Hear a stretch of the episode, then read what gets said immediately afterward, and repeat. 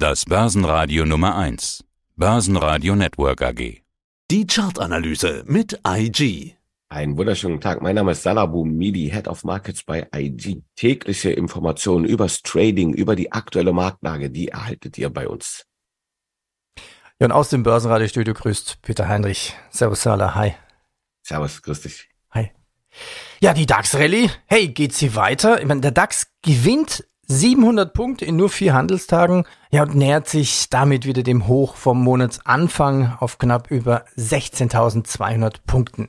Ein neues Allzeithoch ist ja wohl eigentlich nur noch eine Frage der Zeit. Naja, aber, aber Anleger, die auf ein Sommerloch mit günstigen Einstiegsgelegenheit gewartet haben, könnten ja dann gezwungen sein, den Markt mal wieder hinterherzulaufen und den Trend nochmal zu beschleunigen.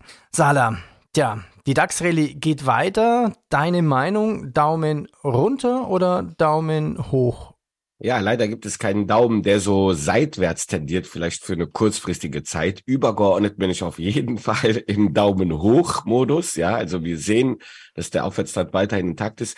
Nur, wie du es gerade schon gesagt hast, 700 Punkte mal eben so nach oben. Wir hatten noch vor paar Tagen auch mal so rund 400 Punkte einfach mal nach unten geschossen. Das liegt daran, dass das Volumen ein bisschen dünner ist. Und in dem Bereich zwischen dem neu formierten Allzeithoch bis 16.000 haben wir sehr geringe Volumen oder keine Volumenspitzen. Das heißt, da kann ganz rasch der Preis oder der Kurs durchgegeben werden. Umgekehrt sieht es auch aus zwischen 15 8 und 15,5. Das haben wir jetzt beide Szenarien haben wir in diesen letzten Wochen mitbekommen. Rasch nach oben, wie gewonnen, so zerronnen. Äh, und das passierte einfach meines Erachtens durch so geringen Volumen, Sommerloch, wo der Preis einfach durchgegeben werden kann. Aber übergeordnet, nach dem Sommer haben wir natürlich die altbekannte Jahresendrallye. Und in dieser Jahresendrallye bin ich sehr zuversichtlich, dass wir mindestens sogar ein neues Allzeithoch erreichen, wenn nicht sogar in Richtung 17.000 Punkte Marke durchmarschieren. Okay, heißt das aber, es ist keine Garantie, obwohl wir so nah dran sind, dass wir jetzt gleich in den nächsten Tagen, Wochen dann ein, ein Allzeithoch sehen? Garantie nicht, aber die Schwankungsintensität steigt. Das heißt, es kann man überraschenderweise vielleicht mal sehen, dass wir schnell da wieder zum Allzeithoch kommen, aber es kann auch genauso wieder genommen werden. Also genau die Ausgangslage, die wir jetzt gerade vorfinden im Sommer, die könnte jetzt bis August auch noch weiter vorangetrieben werden. Ja. Und was hältst du von meiner Theorie, dass die Anleger, die eigentlich auf fallende Kurse gehofft hatten, ja jetzt dem Markt hinterherlaufen und diesen Trend noch bestärken? Ja, der sogenannte Short Squeeze, den haben wir jetzt mehrere Male auch in relativ kurzer Zeit wieder an den Märkten entdeckt. Ja, man lag da dann auf der falschen Seite. Ich meine, viele Marktteilnehmer haben die Meinung, nicht viele, einige Marktteilnehmer haben die Meinung, dass das nicht so weitergehen kann. Wir haben doch so viele Unsicherheiten und Ungewissheiten, was völlig richtig ist. Aber es gibt auch Lichtblicke wie der leichte Rückgang der Inflation, aber auch weitere Effekte wie die restriktive Geldpolitik, die jetzt langsam so eine Pause kommt. Ja, und weitere Effekte, die durchaus einen Sinn geben, den DAX weiter nachzukaufen. Das sehen wir ja auch an den US-Märkten. Da geht die Rallye auch vorerst weiter.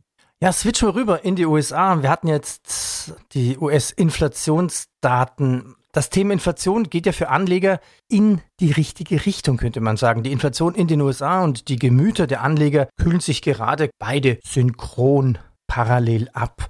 Die gestern gemeldeten Daten zum Preisdruck auf die Erzeugerebene untermauert ja den bereits deutlich gewordenen Abwärtstrend der Inflation auf der Ebene der Verbraucher. Da jetzt die Erzeugerpreise der Inflation in der Regel vorauslaufen, ist ja zunächst von einer nachhaltigen Abschwächung der Teuerung auszugehen.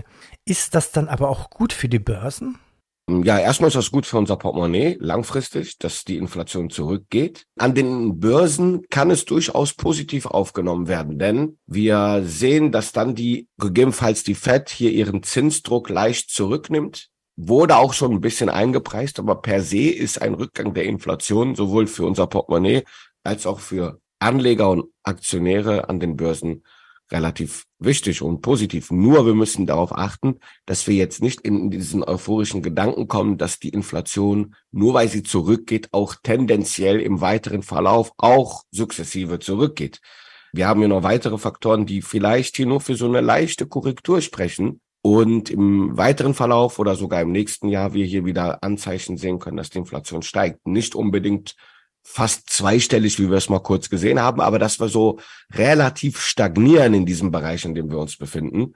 Und das könnte dann wiederum schlecht sein, weil wir nicht von diesem Inflationsregime oder diesem höheren Inflationsregime rauskommen.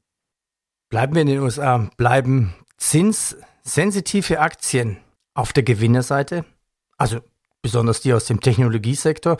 Und damit sind wir natürlich schnell bei der Nasdaq 100. Ist das fast eine unendliche Rallye momentan? Das mag äh, man so sagen und es sieht auch förmlich so aus. Auch charttechnisch gibt es wenige Aufwärtstrends, die so schön, äh, ja, die man genießt, so anzuschauen mit höheren Hochs und höheren Tiefs. Wer hätte das am Anfang des Jahres gedacht, jetzt mal ehrlich später, wo jeder weiß, dass die Zinsen steigen und aggressiv auch steigen, dass der Nasdaq so mitmacht, das hätte ich nicht erwartet. Das haben auch viele Kollegen von mir nicht erwartet. Viele Analysten auch jenseits des Atlantiks haben da schon den Teufel an die Wand gemalt praktisch und das ist absolut nicht äh, der Fall gewesen. Der Aufwärtstrend wird weiter natürlich getrieben. KI, die Laune, die Kauflaune auch an den Märkten, aber auch äh, der Rückgang jetzt der Inflation könnte durchaus dem Nasdaq hier noch Auftrieb geben. Und ich kann mir vorstellen, dass wir sogar in kurzfristiger Zeit hier die 16.000 Punkte Marke im äh, Nasdaq wieder reinholen. Andere Seite der Erdkugel schauen wir rüber nach China. Man könnte fast sagen Sorgenkind China. Wir müssen reden darüber. Die Ausfuhren aus China sind im Juni um mehr als 12 Prozent eingebrochen. Hinter dem Rückgang stecken wirtschaftliche Probleme bei den vielen Handelspartnern des Chinesen. Ja, in China wächst natürlich auch die Sorgen, dass es zur Deflation kommen könnte. Quasi so eine Abwärtsspirale. Wir alle sind ja indirekt und direkt abhängig von China, dessen Wirtschaft und den Produkten. Welche Auswirkungen könnte das haben?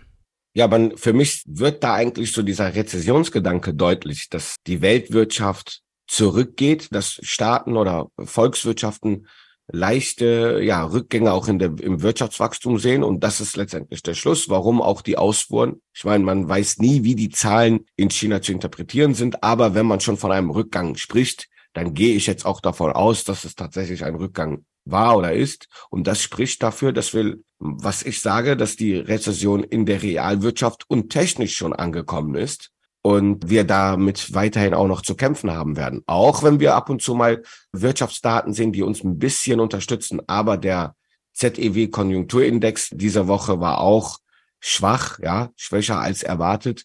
Also das ist vielleicht so ein Thema, was uns in Zukunft auch noch mal ein bisschen Sorgen mit bereiten wird, ist nämlich, wie das Wirtschaftswachstum weitergeht, wie, wie die Wirtschaften weiter laufen werden und mit Argusaugen schauen nicht nur die FED darauf, sondern nicht auch auf den Arbeitsmarkt. Denn wenn es dann noch kommt, dass Unternehmen aufgrund dieser Lage Stellen streichen, sich ja nochmal konsolidieren, dann kann das durchaus der Fall sein, dass hier ja dieser, dieser Zyklus weiter fortgezogen wird. Und dann kann es, wie du es gesagt hast, auch gegebenenfalls hoffentlich nicht in so einen deflationären Charakter kommen.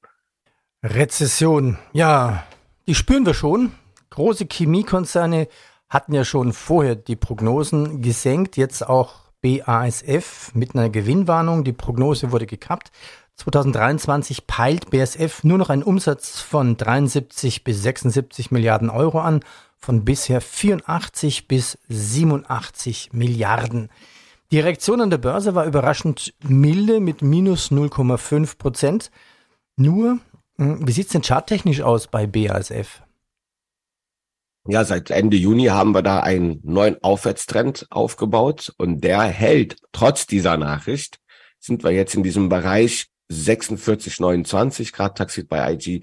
Wir haben das obere Bollinger Band auf Tagesbasis durchbrochen. Das ist äh, durchaus äh, Keltner Band, Verzeihung. Das zeigt eigentlich dafür, dass der Trend stark ist und der Trend durchaus weiter fortgesetzt wird.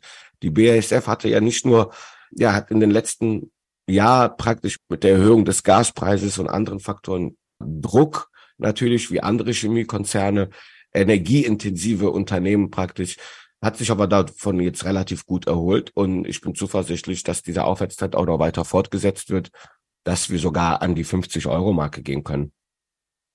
Sala, ich danke dir. Ja, und dir gute Besserung für deine Stimme. Alles Gute, danke. Vielen Dank, Peter. Dankeschön. Soweit der Podcast von IG. Analysen, die Märkte, Charts und Webinare unter IG.com. Börsenradio Network AG. Die Expertenmeinung.